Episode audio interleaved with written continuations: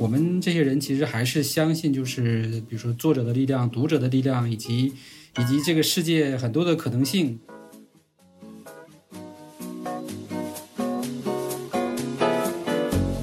用户更加了解他自己自身的需求是什么，然后我们去给他提供解法，呃，跟服务。我觉得这个是一个非常难拿捏的平衡点。但如果一旦做得好的话，我觉得会跟大多数的，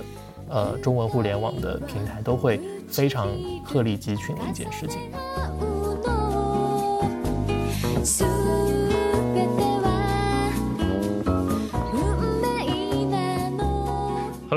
那今晚我们的直播还是大家熟悉的在线沙龙，然后我们请了老麦，然后我们少数派同事张一元 Nick，还有我们的老朋友 Shuka，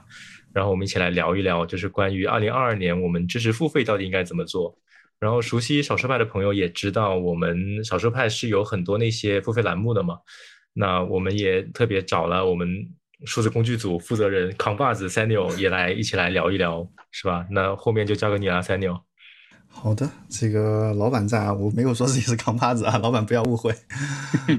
好，那我们言归正传吧。其实今天是一次在线沙龙，然后我们今天的主题就是说，呃，我们少数派在二零二二年知识付费这件事情该怎么做。大家也知道，因为今年三幺四算是我们少数派创立十周年，那么在十周年过程中，我们少数派尝试过很多种不同的，应该说是内容的类型也好，然后不同的呃营收模式也好。那么最近几年，我们从一七年开始，我们开始做付费栏目，然后从去年开始，我们开始一个新的尝试，是我们的少数派呃会员。从这个月开始，如果有关注我们少数派的朋友知道，我们开始了一档新的。呃，栏目叫做一百小时后，请叫我设计师。然后它是我们所谓的新的 Plus 的栏目。那这里面有很多概念啊，有付费栏目，有会员，有 Plus 栏目。我们今天就会依次的来聊一聊。不过最开始我们还是请我们今天的三位嘉宾来先给大家打个招呼，然后稍微自我介绍一下。要不我们就请老板老麦开始。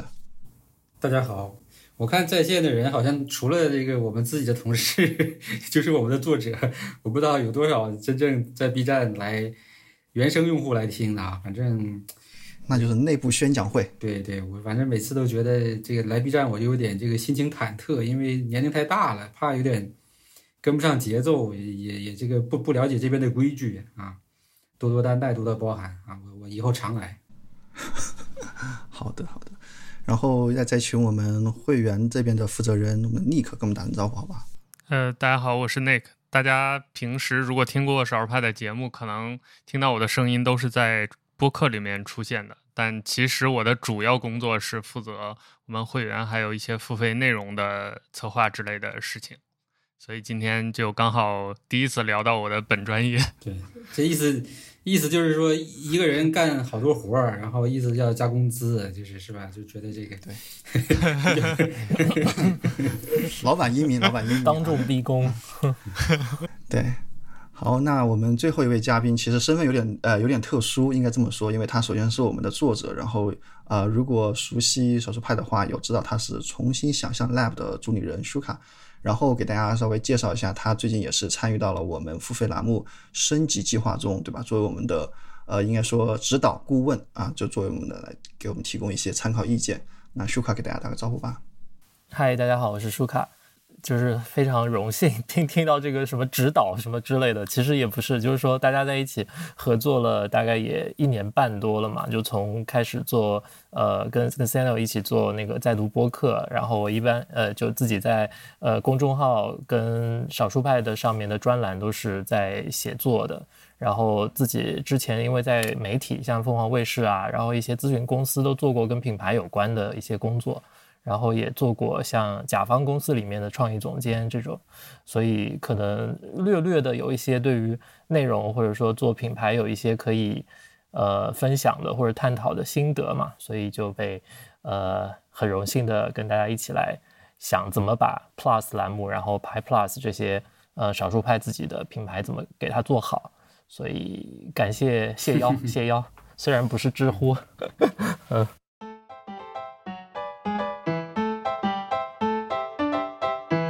好，那我们其实也开始进入正题了。其实我们呃今天想聊的话题是说，我们二零二二年要怎么去做付费内容，怎么做知识付费嘛。不过在这之前，其实特别想呃请老麦给我们讲一下，就我们熟悉我们少数派的朋友都知道，我们少数派上面是没有那种互联网传统的弹窗广告，对吧？然后我们也是不接那种就是硬广啊、软广啊这种，就是直接那种新通新闻通稿的。就这个事儿，就特别想作为老板来说。这以你的视角，让我们作为读者、啊作为编辑啊，其实都特别好理解，对吧？就讨厌那些东西。那作为老板来说，其实你是怎么看待说广告模式和知识付费这种两种模式之间的差别的？先更正一下啊，不是不接广告啊，广告是有接的，不接弹窗广告，弹窗广告或者说 对，呃，其实这个东西呢，就是一开始的时候，我们其实做媒体的时候也是会陷入到一个呃所谓的困境里边嘛，就是不知道该。选择怎么样的一种这个盈利的模式，然后也知道就是别人做广告这种模式其实带来的这些问题，你包括这种弹窗体验的问题也好啊，包括可能这个对于内容的一些这个不经这个审核，或者是这种没有一些规则，然后带来的这种所谓的用户的负面评价也好啊等等这些问题，所以当时其实也是也是很很困惑。这个在我之前的一些文章里边讲过嘛，其实甚至有一段时间就公司。呃，每一个这个收入业务都没做好，然后账上钱也没有了，就就濒临倒闭。对，所以其实，呃，但是后来，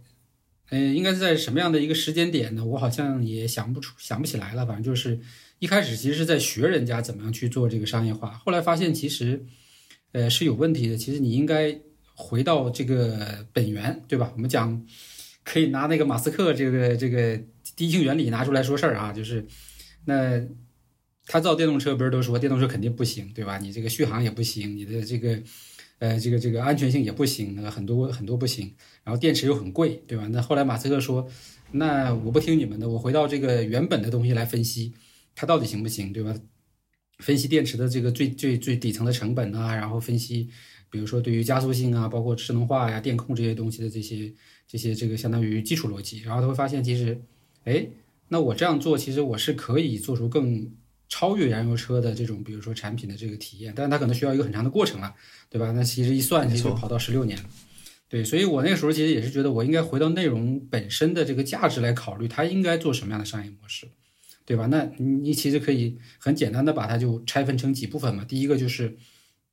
第一个就是用户直接付费这种模式，对吧？如果说一个内容对用户的价值或者是这种帮助是非常高的，那用户对这个内容本身付费，其实就是一个理所当然的一个。呃，商业模式，对吧？所以我们当时在二零一七年的时候，呃，刚好那个时候，呃，就是相当于 HAM 之前我们付费内容的一个负责的同事加入，然后我们就一拍即合，说那先拿这个呃呃 To Do To Do Is 的这样的一个工具的教程来来试水，嗯，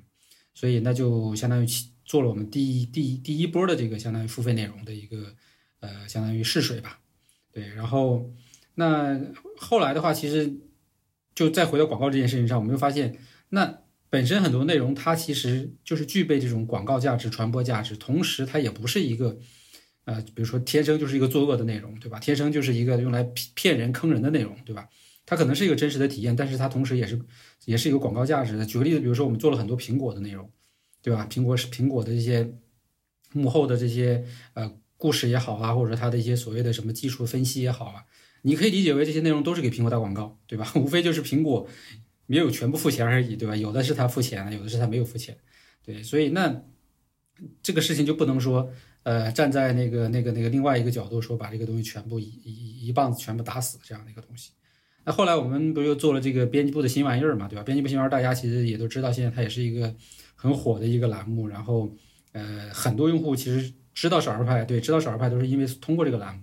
那这个栏目当时我们做的时候，其实本身是想，就是说，哎，最近大家编辑部的这些人都买了啥东西，对吧？大的东西、小的东西都可以随便写一写，简单的把它聚合一下，就成了一个，呃，成了一个比较有趣的文章。但是它本身其实就是有很强的带货的这种，呃，价值或者说这个这个这个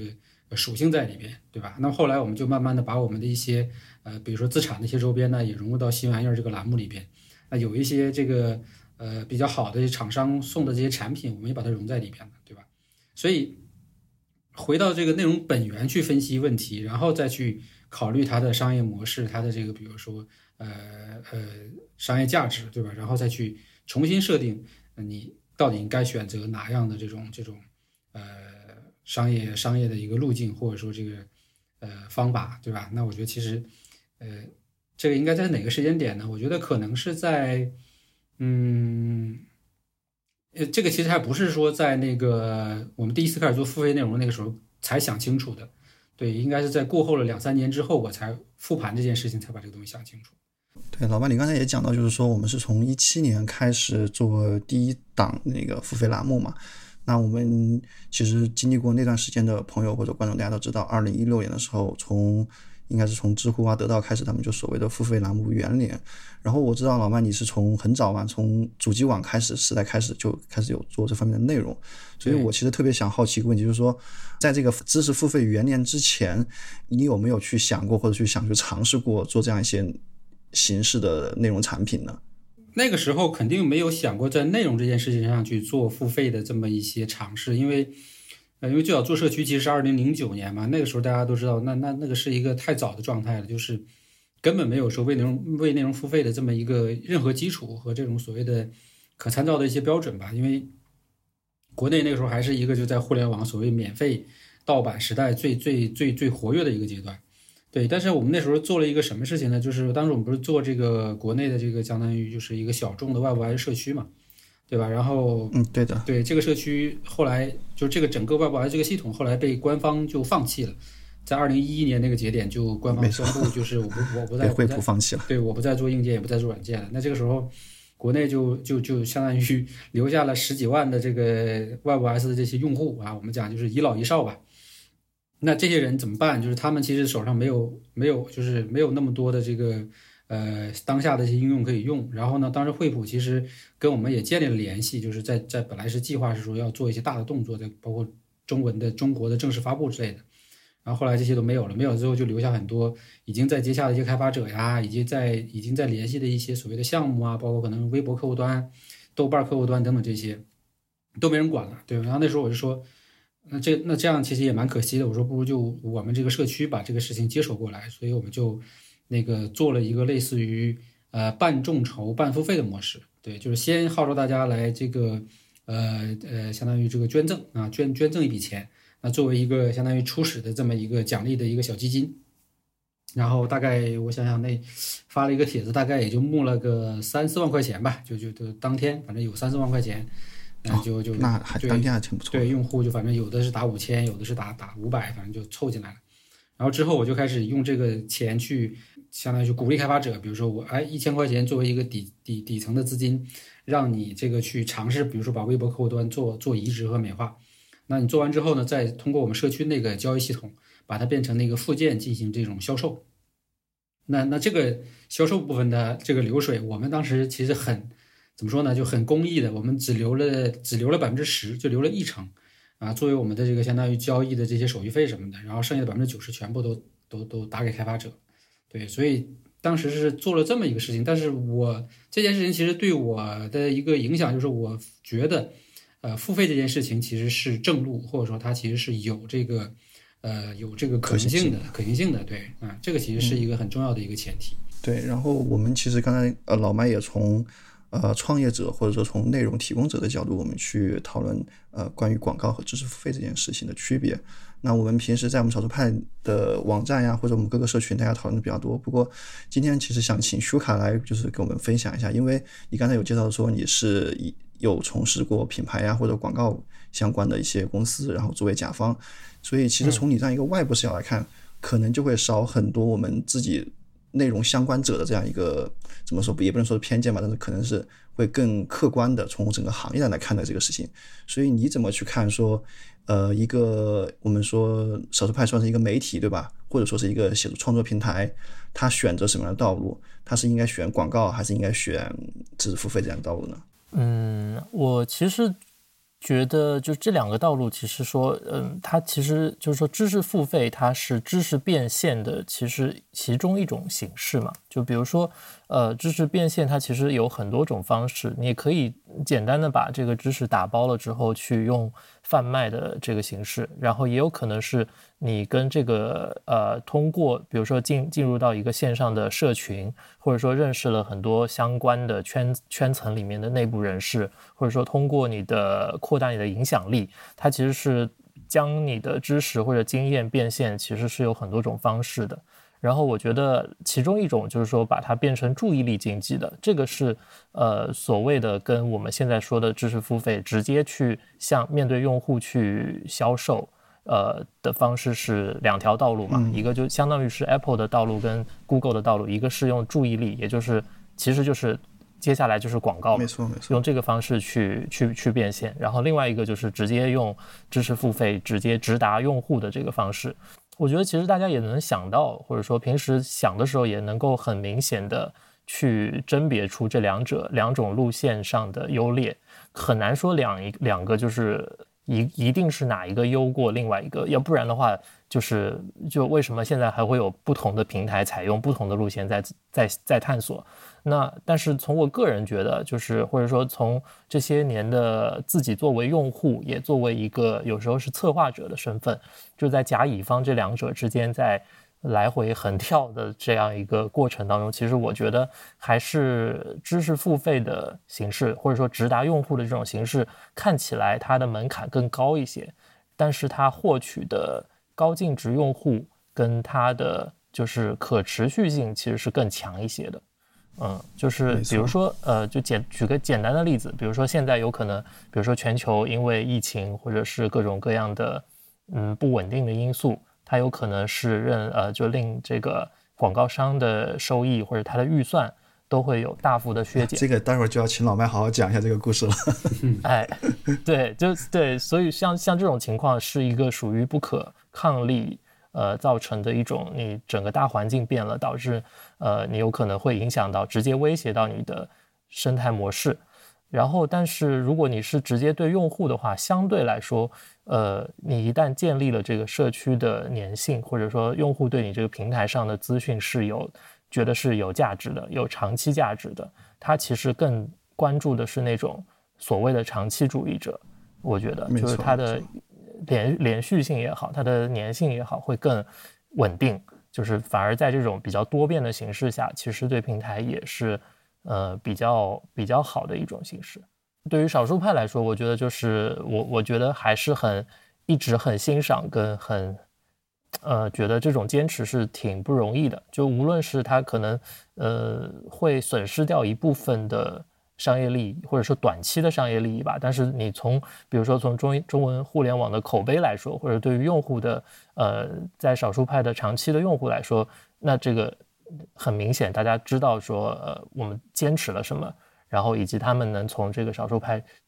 的平台上面获得怎么样的收益，我觉得这个是最重要。嗯，其实刚才你说的一个词，我很赞同，就是说长期主义嘛。我们相信这条道路是能够，呃，支撑我们少数派走到下一个十年的。然后刚才我也讲到，就是说，其实我们一直在从我们的视角去看待这件事情。那刚才你提到说市场的变化，我也 特别想请老麦给我们补充一些小故事，对吧？最近一两年，互联网行业也是不说是翻天覆地吧，但是确实，呃，风云局势这个不稳定，对吧？嗯，呃，其实可能还。怎么说呢？可能跟大家想象中的那个那个状态还不太一样。就是大家可能会觉得说，现在可能广告投放啊，包括这个客户啊，可能就是生意不好啊，会产生一些变化。但是其实对于我们来说，嗯，因为我们其实一直在坚持一种就基于自己自有自己原则的这种所谓的内容的这种呃商业合作的这样的一个一个一个一个一个形式。那同时呢，我们整个的品牌和用户相对来说，其实比其他的可能媒体维护的也比较好。所以在当下这样的一个环境下呢，反而来找我们合作的品牌会更多，啊，就反而会会更更多了，因为他们希望就是可能他们花的钱更多是花在那些呃真正比如说有价值的，或者说属于他的这个真正目标客群的这些这些呃平台和媒体身上。对，所以其实并不是大家想象的那种，就是说啊，那可能这个这个大环境不好之后，那可能像少数派这种平台都会受到。呃，非常这个直接的影响啊！当然，这个因为这里边的其实很大的一个原因就在于说，我们本身在这个广告的份额里面，其实占的也是非常这个小的，或者说可以说非常边缘的这么一个份额。对，那又不像说像主流的那些广告平台，比如说像头条啊，或者像微博呀，那它可能都是数数以十亿、百亿计的这种这种投放的模式，对吧？可能包括大量的这种硬广啊，还有这些这个这个什么时间流广告等等。那这个其实不是我们今天讨论这个范畴，但是对于我们这种纯的这种就是叫怎么讲，我们叫这种嗯原生内容型的这种广告平台，对吧？可能也包括类似于知乎上面的这这类似的这种合作模式，其实是有有有一些这个。呃，正向的这种利好的，对，因为钱少了之后，大家才会才会去想，我应该把它投到刀刃上，对，而不是像之前其实是整个是一个就是大乱斗的一个局面，反正东砸西砸，哪里都砸，对吧？然后他更多的其实看的都是一些所谓的比较虚的一些数据，对，比较虚的一些数据。那现在其实更看，哎，反馈啊、评论呐，以及可能包括一些转化项的这个东西了，对，所以这其实是是一块儿，嗯。另外一个，其实我想说的就是。呃，前面其实我们也聊到，就是关于这个路线选择的问题。那这里边其实很大的一个问题就在于，呃，作为一家公司来说，你要支撑很好的这个呃用户付费的这样的一个体验，那你其实目前来说哈，你相当于要提供的综合的这个成本，不管是编辑的这个人力成本，还是这个像像作者征稿的这个稿酬成本，加上你的平台的这种所谓的开发体验等等一系列成本，那至少目前来说。其实应该是很难做到一个持平的，或者或者是比较良性的这样的一个状态。之前大家都知道，像离线、离线这样的一个，也希望坚持走这个付费路径的这么一个平台，对吧？和一个品牌，其实最后它也是就因此没办法平衡嘛，就坚持不住了。而且它其实在成本上好像还是控制的已经比较好了，但是依然也没有办法。对，这其实就是一个现实问题。所以我们现在其实也是在。希望尽量用这些广告合作的，或者包括甚至于电商的赚来的钱，再去夯实我们面向用户这一侧的，相当于这个付费内容，包括这个用户用户服务的付费服务的这个基础的设施啊。你大家既可以理解，其实就是这样的一个情况。我们当然未来希望整个的用户服务还有这个付费内容这一块能够成为我们的主力的业务，但是在当下你要想办法呃活下去，并且要有不断的有这个资金和这个资源给到这个用户。体验这边和用户的这个好的内容内容质量这一块，那你就没办法，你必须要兼顾，对吧？几种商业模式同时去操作，对，这就是现实问题啊。而且我们其实已经算是做的比较平衡了，可能还有很多，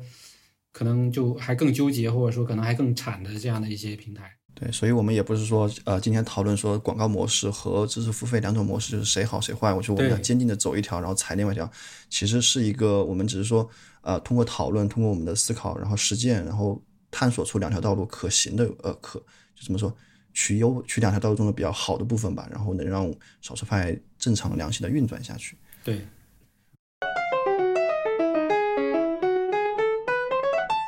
因为是直播环节，所以我们也会呃请这个观众在想上麦的时候跟大家有个交流。那 TP 可以请一下我们想上麦的这位观众。Hello，大家好，我我是郭多从天来。刚才是也听咱咱们领领导这儿和几几个编辑说这这么多嘛。我个人本身其实也也算个 KOL，但是说实话，因为跟厂厂商接触的比较多嘛，所以就是咱咱们其实还是说回回到这个路线上。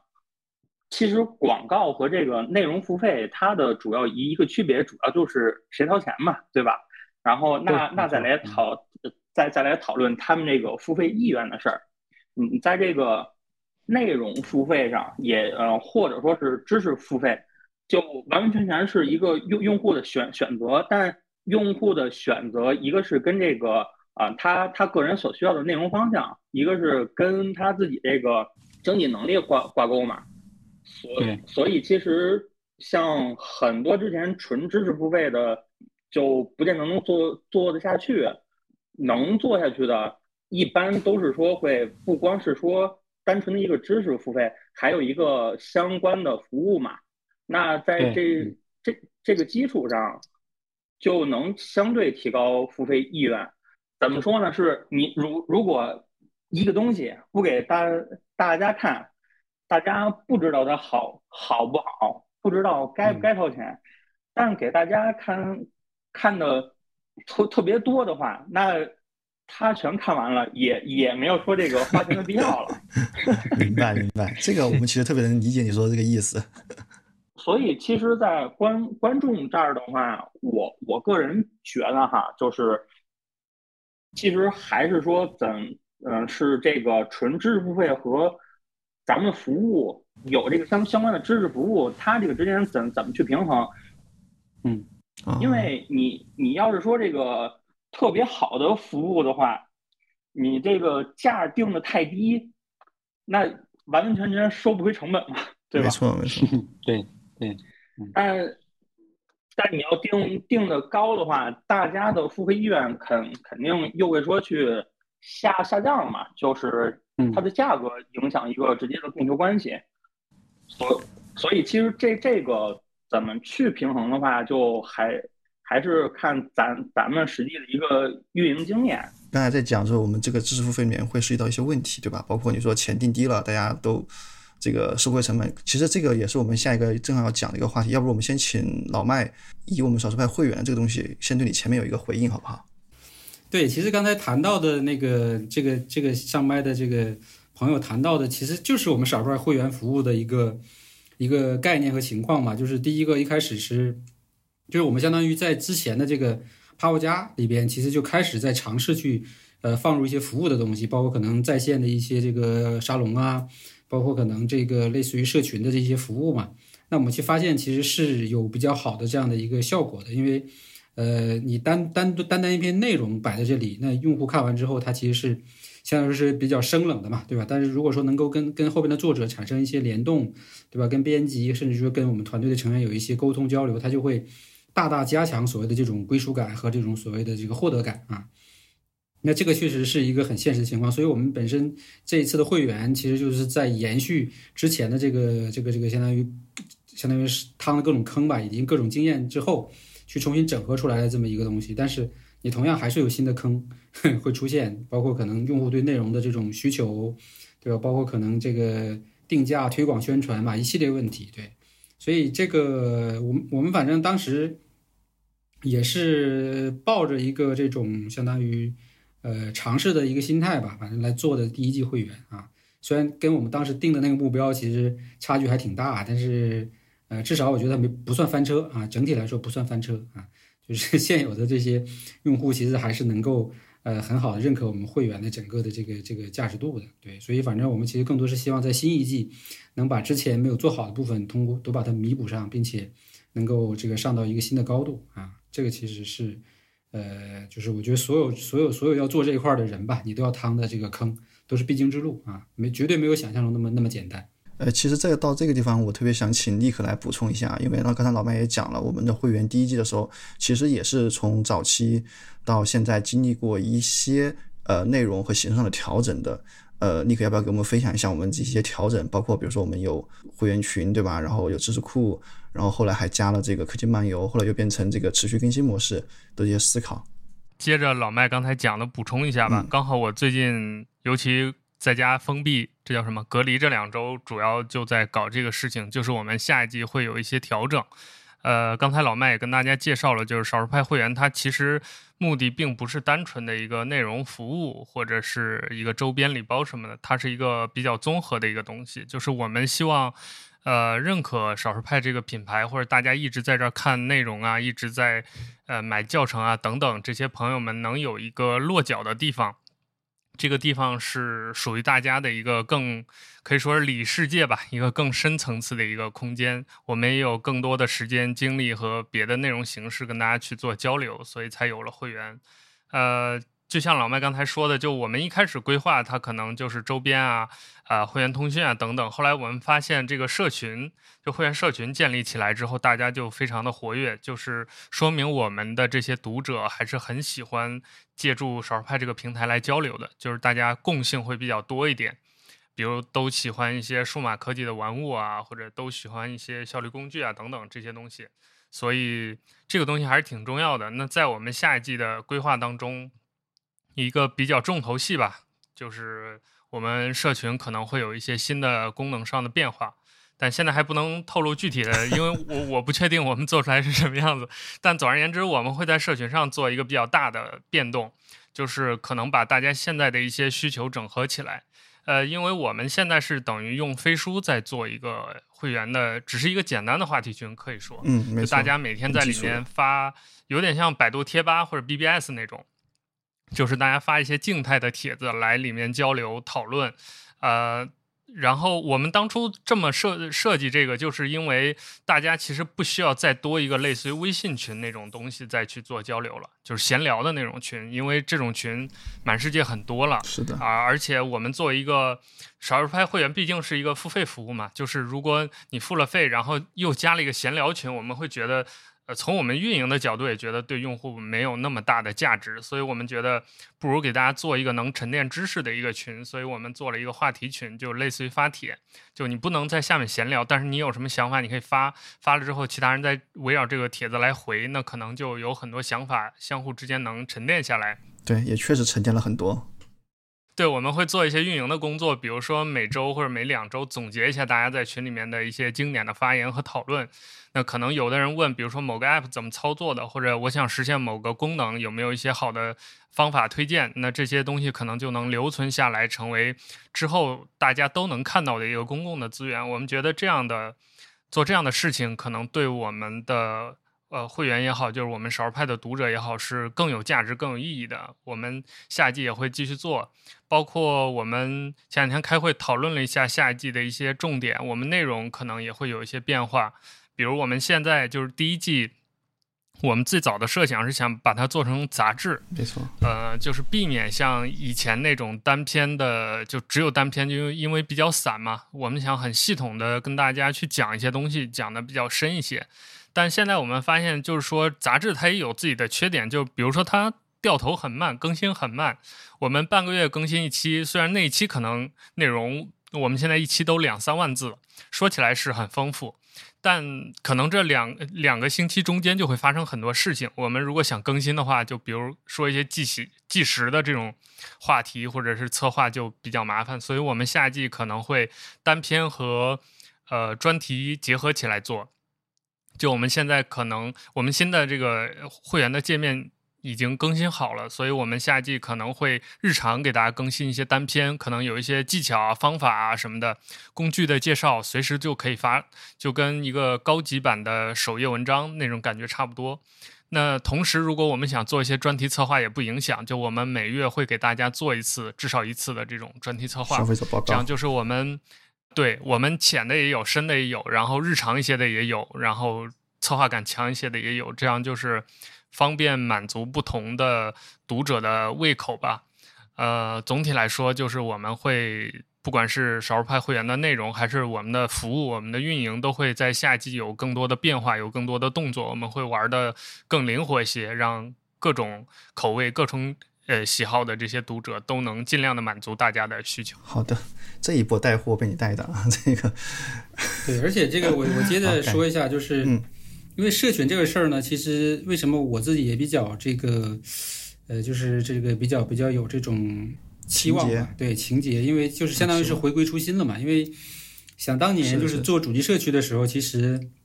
主机社区其实首最开始是我有一个博客。然后包括在其他论坛里去去这个发发帖子嘛，对吧？就是以个人的这样的一个能力和身份。后来其实当时第一个这个呃 QQ 群其实是有粉丝帮我建的，就是我们的就是我的一个读者吧。然后他们就几个，他们其实自己已经有一个小圈子，他们就是在讨论我发的那个，其实类似于今天安卓的那个 ROM 那种那种那个那那样一个小群，他们就在 QQ 上拉了一个小群。当时可能应该有个呃四五十个人吧，可能就是都是用我这个产品的用户，他们自己先交流，然后后来不是不知道是哪一天，对对哪一天他们就说，那能不能把这个作者给给找到，把他拉进来？对，因为在那个时间点，其实我我我在互联网这个能力上其实是很很差的，我可能除了这个呃会这个发博客啊，但当然那时候会建站了，会建那个 WordPress 的这个博客了，对，就是按照那个教程一步一步的去去去去建，然后在后台做一些设置什么的，所以。然后他们就找到我，找到我就把我拉进去，拉进去一看，哇，这里边有这么多人了，而大家对我的那种认可呀或者热情啊，对吧？其实还是蛮这个激动的啊。虽然都是虚拟的嘛，都是在线的，但是就是都会那种什么鲜花鼓掌啊这种感觉。对，所以 其实那是第一个，就相当于社群的这个雏形。然后后来其实所有的一切都是从这个群里面发生的，因为当时那个粉丝，我记得他把我拉进来群之后，就把这个群就转让给我了，对吧？因为那我一开始不是群主，转让给我之后，然后呢，慢慢慢慢这里面就加到了应该是八九十个人吧，因为那个群那时候的群也只有一百个人的这样的一个，就是这个总总的这个额限人数数上限。对，然后呢，随后其实比如说我跟那个我们搭档去去这个构建主机论坛的这个程序，对吧？当时用的是那个呃 Discuss 这个东西，然后包括去呃一起讨论，比如说论坛应该叫什么名字、域名，所有的一切其实都在这里边完成的。对，你可以理解为就是这么一个呃不到一百人这样一个群，诞生了一个相当于一个新的社社区的一个整个的一套东西。对，因为因为我们是完全没有基础的。所以我就想说，那其实我们现在再回来做这个会员社群，它也不只是说是提供这个付费的服务，它更多其实是把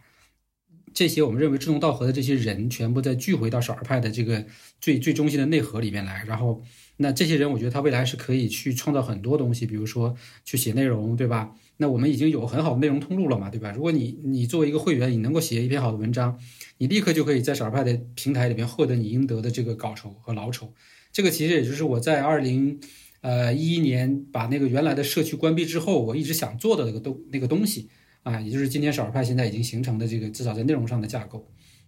那未来我还希望说，在这个社群里面也能够出现，对吧？我们突然之间说有一个需求想去解决，那我们突然就呃几个人就可以组成一个小的这个团队，然后就去去把这个产品给它做出来，对吧？那我们可能也现在其实我们现在在做的很多的这个电商这侧的工作，其实就在建立一个。类似于供应链的体系，对吧？就是能把大家的产品啊找到相应的这个人和这个路径，把它实现，对吧？那这个其实我觉得是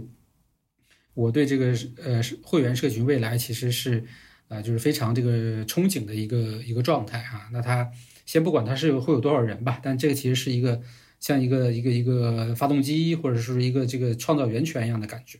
对，那这种我觉得其实是呃可能是我十年前对吧曾经。脑瓜子里边闪过的一个所谓的愿景啊之一吧，对吧？那我现在其实可以通过会员来实现它。对，其实这个愿景，呃，我听下来其实也是非常什么具有早期互联网精神的，特别是你相信网络可以把人连接起来，形成一个呃有凝聚力的社区，然后能完成一些事情的东西。对，但是区别是什么呢？区别是那个时候大家从来是不谈钱的，谈钱很俗，对吧？就是你不管是加入我那个什么 QQ 群的人，还是后来帮我建站的人，包括包括。就是现在 像像我搭档对吧？当时那个，呃，就李小西对吧？也是现在这个少儿派我们这个公司的这个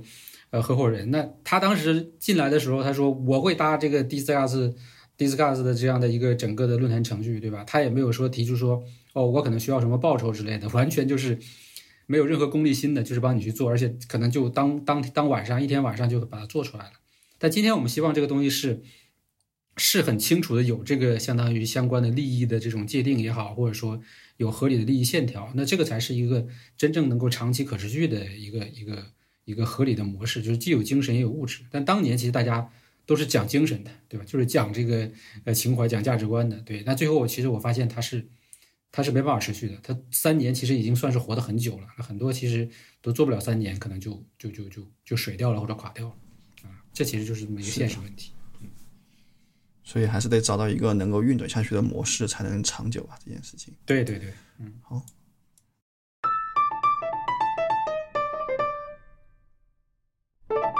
呃，立刻也讲，也分享了我们少数派会员的一些呃变化，然后老麦也讲了很多我们在广告啊、付费啊，然后商业模式上一些变化，然后我们得还得朝前看嘛，对吧？这个我们少数派接下来十年或者说接下来两三年吧，也不说那么远，要干什么？那么刚才我在开头的时候有提到过，然后我们这一次，呃，是这个星期一刚刚上架了一百小时后，请叫我设计师这一档 Plus 栏目。那 Plus 栏目就是属于我们少数派付费栏目升级计划的一部分，所以这一块儿我就特别想请就是舒卡来给我们，呃，先是分析一下我们从一七年开始做的付费栏目到现在，它出这个品牌对吧？它做我们少数派每一个付费内容品牌，它有一些什么样的问题？然后我们为什么会去呃想说做一个升级计划？那包括说我们的 Plus 栏目，它是一个怎么样的思考？要不我们从问题开始讲起，对不对？这万事都是从问题来的嘛，对吧？嗯，好，就是如果是从一个用户角度去看这个付费栏目啊，我当时看到这个栏目的名字的时候，其实我有有有两两重迷惑。我当时跟 Samuel 也也讨论过，我说第一重这个栏目，它感觉不像不像是一个专有名词，就是或者说属于呃那个少数派的专属名词。我会把它理解成为一个像是报刊上面的栏目，而不是说一个订阅服务的一个品牌名。然后第二就是付费这个东西呢，这个名字就是太让我呃太抓我眼球了，因为大家对于要从钱包里面掏钱这件事情都是很敏感的，就无论你有多强的多强的意愿，就是觉得说啊，我我是一个支持正版的人，我也认为好的知识是具有价值的。呃，我也已经养成了为知识付费的习惯，但是你往往说到付费的时候，大家还是有一个警惕性。没错，没错。呃，可能是大家的那个就是消费意愿或者说消费习惯养成还没有国外那么久，或者说对版权保护呃各方面都没有达到那个对地步。然后另外一一件事呢，就是说，因为像是网上的这个以虚拟资产。对吧？比如大家去看这个一百小时后叫我设计师，他最后都会有一个 提示语，就是说这个，因为它是属于虚虚拟内容，那么它是不不退款或者怎么样。那这种虚拟资产的形式会让它的边际成本是，就是从大家看来边际成本是很低的。那这是它的好处，但另外一方面呢，你会觉得它似乎好像没有那么有价值，就是因为大家都。都默认了编辑成本是低的这件事情，所以这件事情对于内容付费来说，其实也是一个双刃剑。我觉得，所以当时看到，就是如果我想象跟我一样的看到这个付费栏目的题目的人，可能会第一时间会觉得它好像有一个付费墙的概念在里面，好像把我跟就是获取更多知识对这件事情中间隔了一个门槛儿给我。然后现在我们为什么要把它转化成为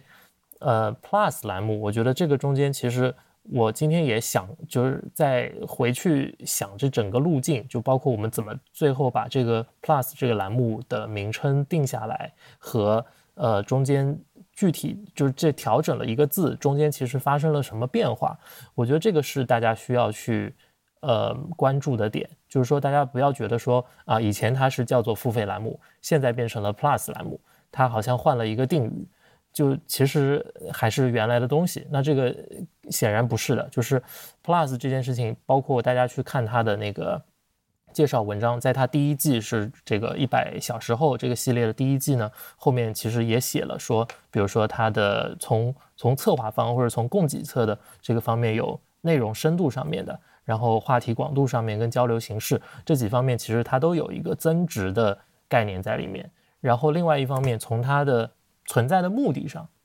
我觉得也很重要，就是说其实是让所有的用户能够获得一个自我增值的目的。所以其实这个思维的转变，我觉得是很重要的。无论是从呃少数派作为这个栏目的策划者的角度，还是说作为用户的角度，就是说它的里面呈现的。这些优质的内容，其实目的它是为了增值，而不是付费。付费它只是一个手段、途径，或者说只是对，只是一个其中一个单一的特征。它跟内容的优秀与否，其实它不是直接相关的。所以大家不能认为说付费栏目才是优秀的栏目，或者说不付费的栏目、公开的栏目就是不付费的栏目。就像刚刚老麦所说的，其实他花了很大的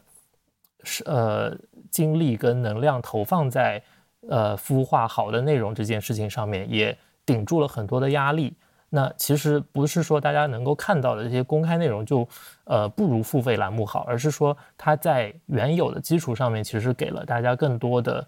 可能性去呃孵化出更多的就是在那个之上的增值服务。其实这个概念我觉得跟原来讲的这个付费栏目是有一个本质上的区别，就是其实它不能。呃，原来这个付费栏目这个说法只是体现了一个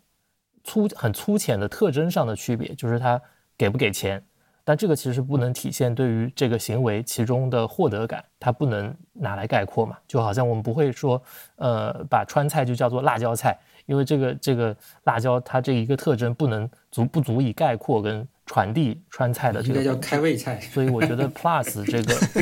对对，这所以所以 Plus 我觉得它好就好在就是能够把增值这件事情从呃提供内容这一方跟去消费内容这一方把它存在的目的去讲出来，这个是呃，我觉得最值得关注的一个点就是一言以蔽之，为什么要把付费栏目升级成 Plus 栏目？然后至于说中间它的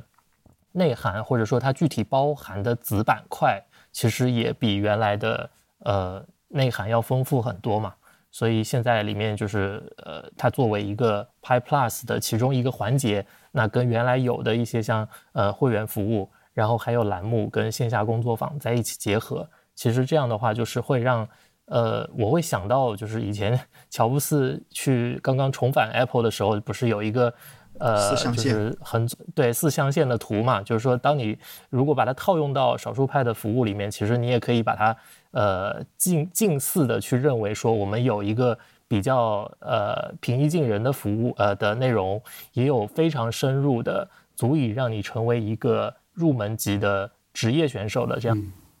然后同时呢，它又有公开的服务跟呃有付费的服务。那从这个角度，我觉得也可以这样去套用去理解。没错，对这个刚好我接着要对补充一下吗？对，接着去说一下，就是我们的一个情况，因为，呃，首先为什么当时叫付费栏目啊？这个事情其实就是我们少儿派的怎么说呢？一贯问题就是我们愿意把一个东西做好，但是我们不会去包装和营销它，所以我们当时其实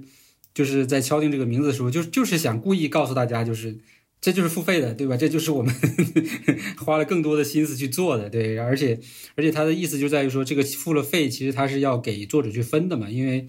因为，因为当时我们做这个栏目的，相当于最最最初心的东西，还是因为就是很多作者在一个领域里边已经掌握了这么多的这个经验和知识，我们希望他能够呃完整的、系统化的去把它传达给这个用户，然后用户也能够通过这么一个一个完整内容去去增加他自己的叫能力也好、见识也好。所以其实就从这个这个角度哈，就是把它定为付费栏目。然后这里边其实，呃呃，你反正我不知道，就是这个名字对这个产内容的转化，其实是呃在这么多年里边有什么影响啊？但是其实整体来说，我觉得这个整个的这个呃反馈啊转化，其实也还算是不错了啊。就是相对来说，在我们这么小的一个平台里边，但是确实就是后来遇到瓶颈嘛。其实为什么这次要去？呃，做这个相当于升级和改变呢，其实就是有几个点，一个就是，呃，很多用户买了这些内容之后呢，他可能没有去看，对，就是很多时候确实真的就是为了买而买吧，但是这种情况可能我们也没有办法说，呃，完全去控制啊，但是确实有也欢迎，对，有很多内容它就是，用户买了之后，他就是觉得，哎，我买了我就赚了，我就学会了，我也就不愿意再去再去真的每一篇每一篇的好好去看它，所以这个。呃，是个问题，对我们包括看那些文章的所谓的这叫什么阅读率啊，对吧？什么的，大概你就能感受到这些用户，对买完之后他其实没有真正的去好好的吸收和看，所以这个其实也是一个就是单独做一个栏目的一个问题。那另外一个就是我们也会发现，就是嗯，很多的这个作者，相当于他在这个领域积累的东西，其实我们以以前是一次性买断的模式嘛，就是反正可能他是三年前做了这么套东西之后，那他就。就就就就出完一套，那就这个事情就结束了。那对于这个作者本身，他的这个产出价值也好，或者说他后续在积累的这些这些这些可以输出的东西也好，其实没有一个这个连接性或者延续性，对吧？所以那基于这两方向的这个问题，我们觉得，哎，那有没有可能把这个东西变成一个其实呃增变成一个增值服务的模式，对吧？首先基础内容是很好的，同时在这个基础上，我们再去增加，比如说类似于线上的这种沟通啊，或者定期的这种资讯的推送啊。对吧？交流啊，等等一系列，对，甚至于，呃，我们现在其实，在在规划的过程中，其实因为是在开发自己的会员社群嘛，但是我们在规划的时候是想着说，未来类似于就是每一个专属领域的这些这些这些 Plus 的栏目，那是不是也可以可以给它匹配一个社群，然后让大家在这个栏目里边去产生这个，就是在这个社群里面产生更多的这种这种碰撞交互，对吧？那可能你是这个厂的，我是那个厂的的。我们之间可能甚至于成为朋友，或者成为这个合作伙伴等等一系列的这种可能性，对，所以我们觉得就希望说，还是希望说这个基于呃用户的、基于作者的这种储备和经验的这种价值，能够有一条就是持续不断的线，对吧？所谓的就是这种长期、长期性的一个东西一直在输出，而不是说呃他就呃像可能很多的这种付费栏目一样，什么九块九啊，就是割一波韭菜，对吧？拉那个一大量的这个 QQ 那个什么微信群，拉完之后卖完之后，啊，那可能就要去找新的这个所谓的这个卖点或者新的这个领域的东西，去去割下一波钱，对吧？这个这种都是一个非常短期的，就他们很赚钱。我这个也听说过，当年也有一些投资人呢，还有一些什么这个合作伙伴就说啊，你们为什么不做那种，对吧？那多赚钱啊！你不知道他们一个晚上，对吧？就是可能呃一卖一万份九十九块钱，那可就是一百万呢，对吧？对于我们来说，那我们一个栏目可能卖的好的，就是一个月下来。可能也就二老板别这样，老板别这样，二三十万这已经是很高的了，对吧？所以就很多事情就是这样，就是你要赚钱，但是和你的本身这个事情的价值以及它的长期的这个可持续性，它它中间就是有矛盾的，对吧？那你一定要不断的去想办法去把它做做到一个平衡的状态。老麦说：“我就是想要站着把钱给赚了。”嗯。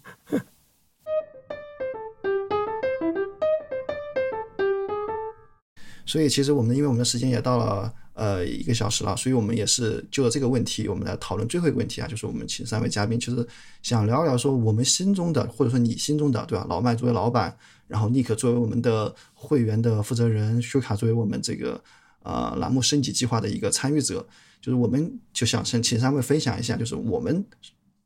想做的一个知识付费，它应该是一个什么样子的？要不我们请老麦先来聊一下。嗯，其实我呃。在做这个事情之后，我其实也确实去研究了一些海外的那个，比如说一些一些产品有没有可以这个参考的。其实那时候印象最深的还是那个 Linda 的那个呃，相当于产品，对吧？因为当时他其实是呃最早是夫妻两个人，就是相当于可能有这样的想法，就是让一些这个所谓的专家也好啊，或者说这个从业者也好啊，能把他自己的这些呃这个经验，或者说所谓的这个教程，对吧？把它留下来。然后他们夫妻俩相当于自己去写了这样的一个网站和平台，而且他们起步就是从视频开始的，就直接其实就是录制那种类似于讲课这样的一些视频。然后，但是他们我觉得好像这个，比如说起步的领域，其实都是从软件呐、工具啊，对吧？包括一些什么 iOS 开发呀，甚至于什么呃 Mac 系统的使用指南呢，这些就是非常非常接地气的这些内容开始的。然后他们呃夫妻两个就开始这样一步一步的做，就是相当于自己。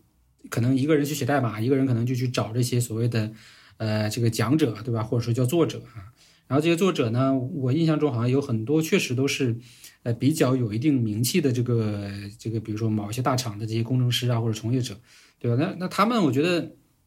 他们背后是怎么样的一种，比如说这种分分配利益分配方式、分成方式，我是不知道的。但是感觉其实就是至少他们上课的那种。呃，认真态度、认真程度啊，包括可能那种、那种、那种制作水准，我觉得其实都是非常的高的。然后呢，那他这个案例其实，在应该好像我看那个报道说，应该就在第二年，他其实就已经相当于盈利了。对，因为他整个的成本控制的非常好，然后国外的整个的付费环境也也非常不错。因为他，呃，后来的定价好像是一年大概相当于人民币可能要三千块钱吧，年费。对，三千三千多块钱，嗯，那应大概多少美金？要要到时候回算一下，反正就是这样。所以他很快他就那个那个盈利了。盈利之后呢，就有很多资本来找他，就是说我要投资你，对吧？但是他们一直都是拒绝的，呃，差不多就就这样一直拒绝拒绝，做了大概应该是有差不多应该接近十年了，没有十年有八年吧。对，然后它的整个的规模不断的会会变大嘛，可能从几百万到上千万美金，可能到上亿这样的一个。一个这个市场体量，他一直没有去这个呃融资，然后直到可能到第八年还是第十年，他们终于拿了一笔投资，啊，然后但很快，也就是在拿到投资之后的第二年还是第三年，他们就打包卖给那个卖给领英了，对，LinkedIn 啊，就卖就卖出去了，啊，卖了应该是十也是十几亿美金吧，反正就是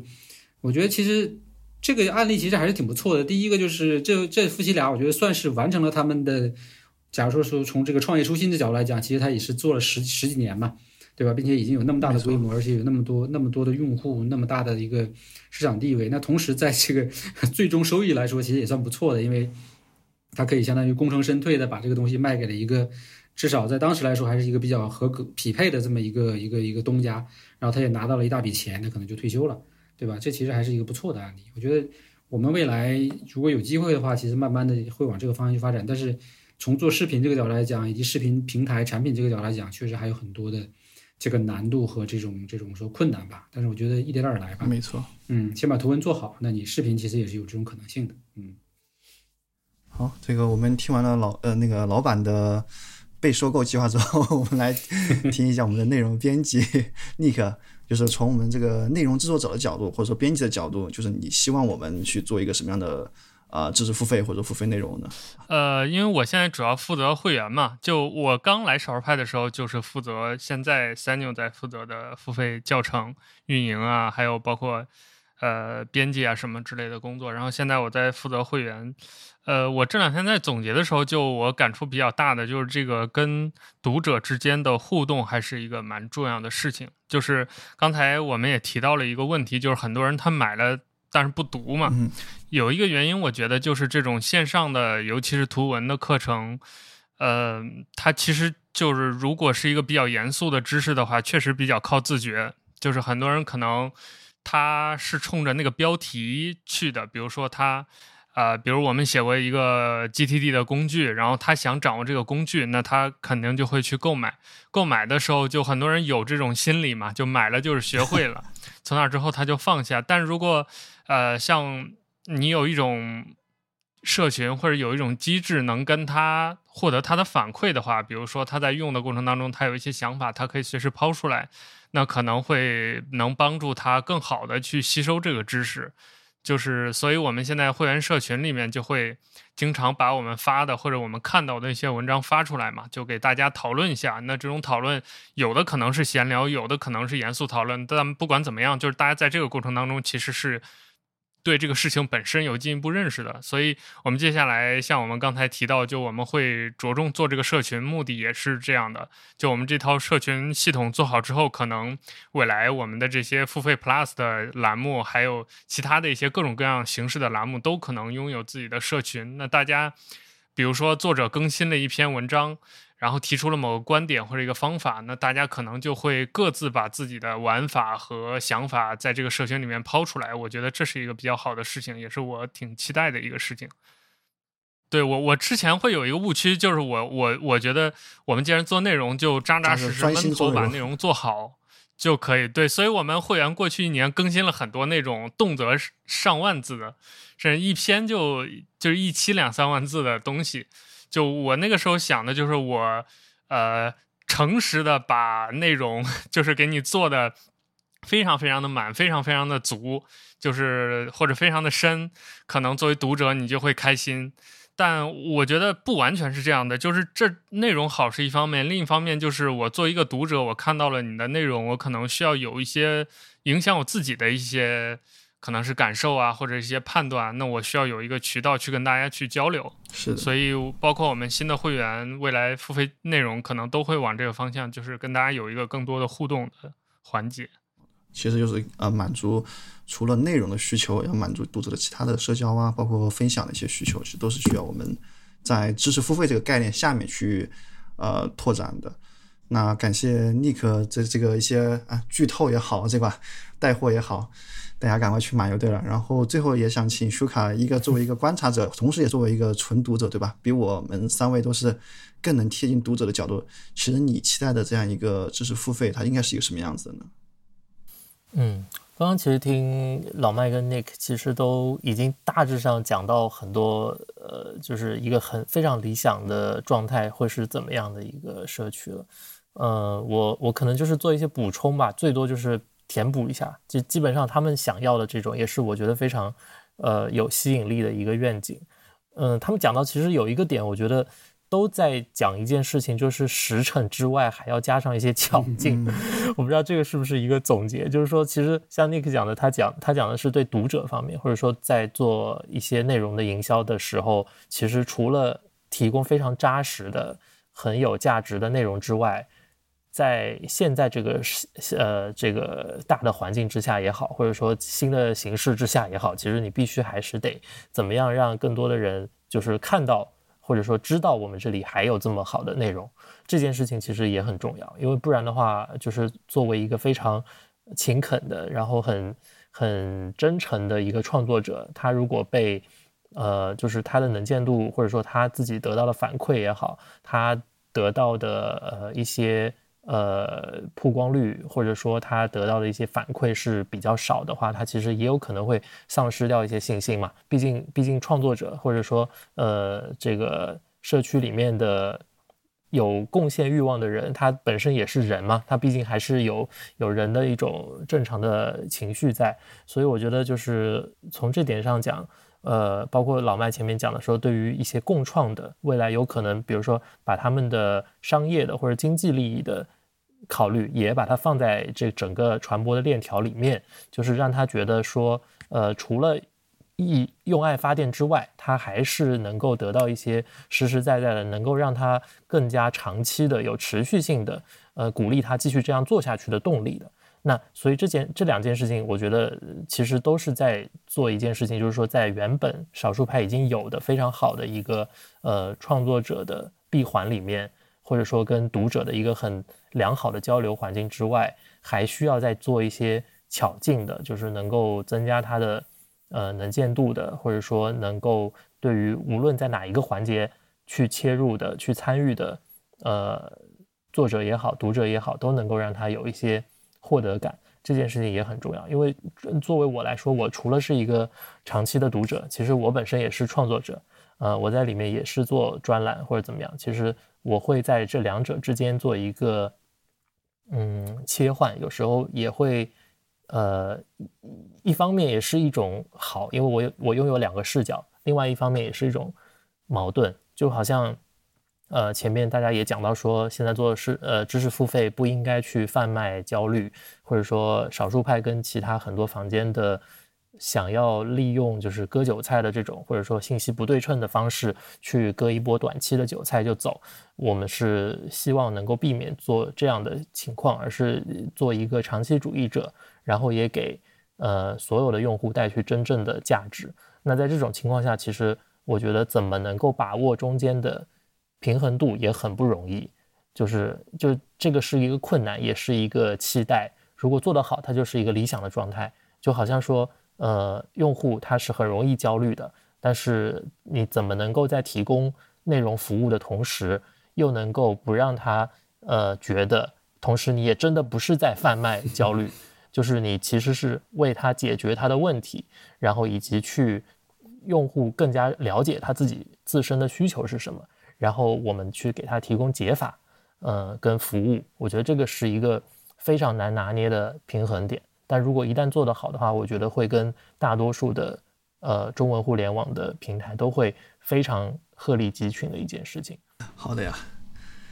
对，那老麦是还有什么想补充的吗？关于这一块儿？对，我觉得总结一下吧，就是其实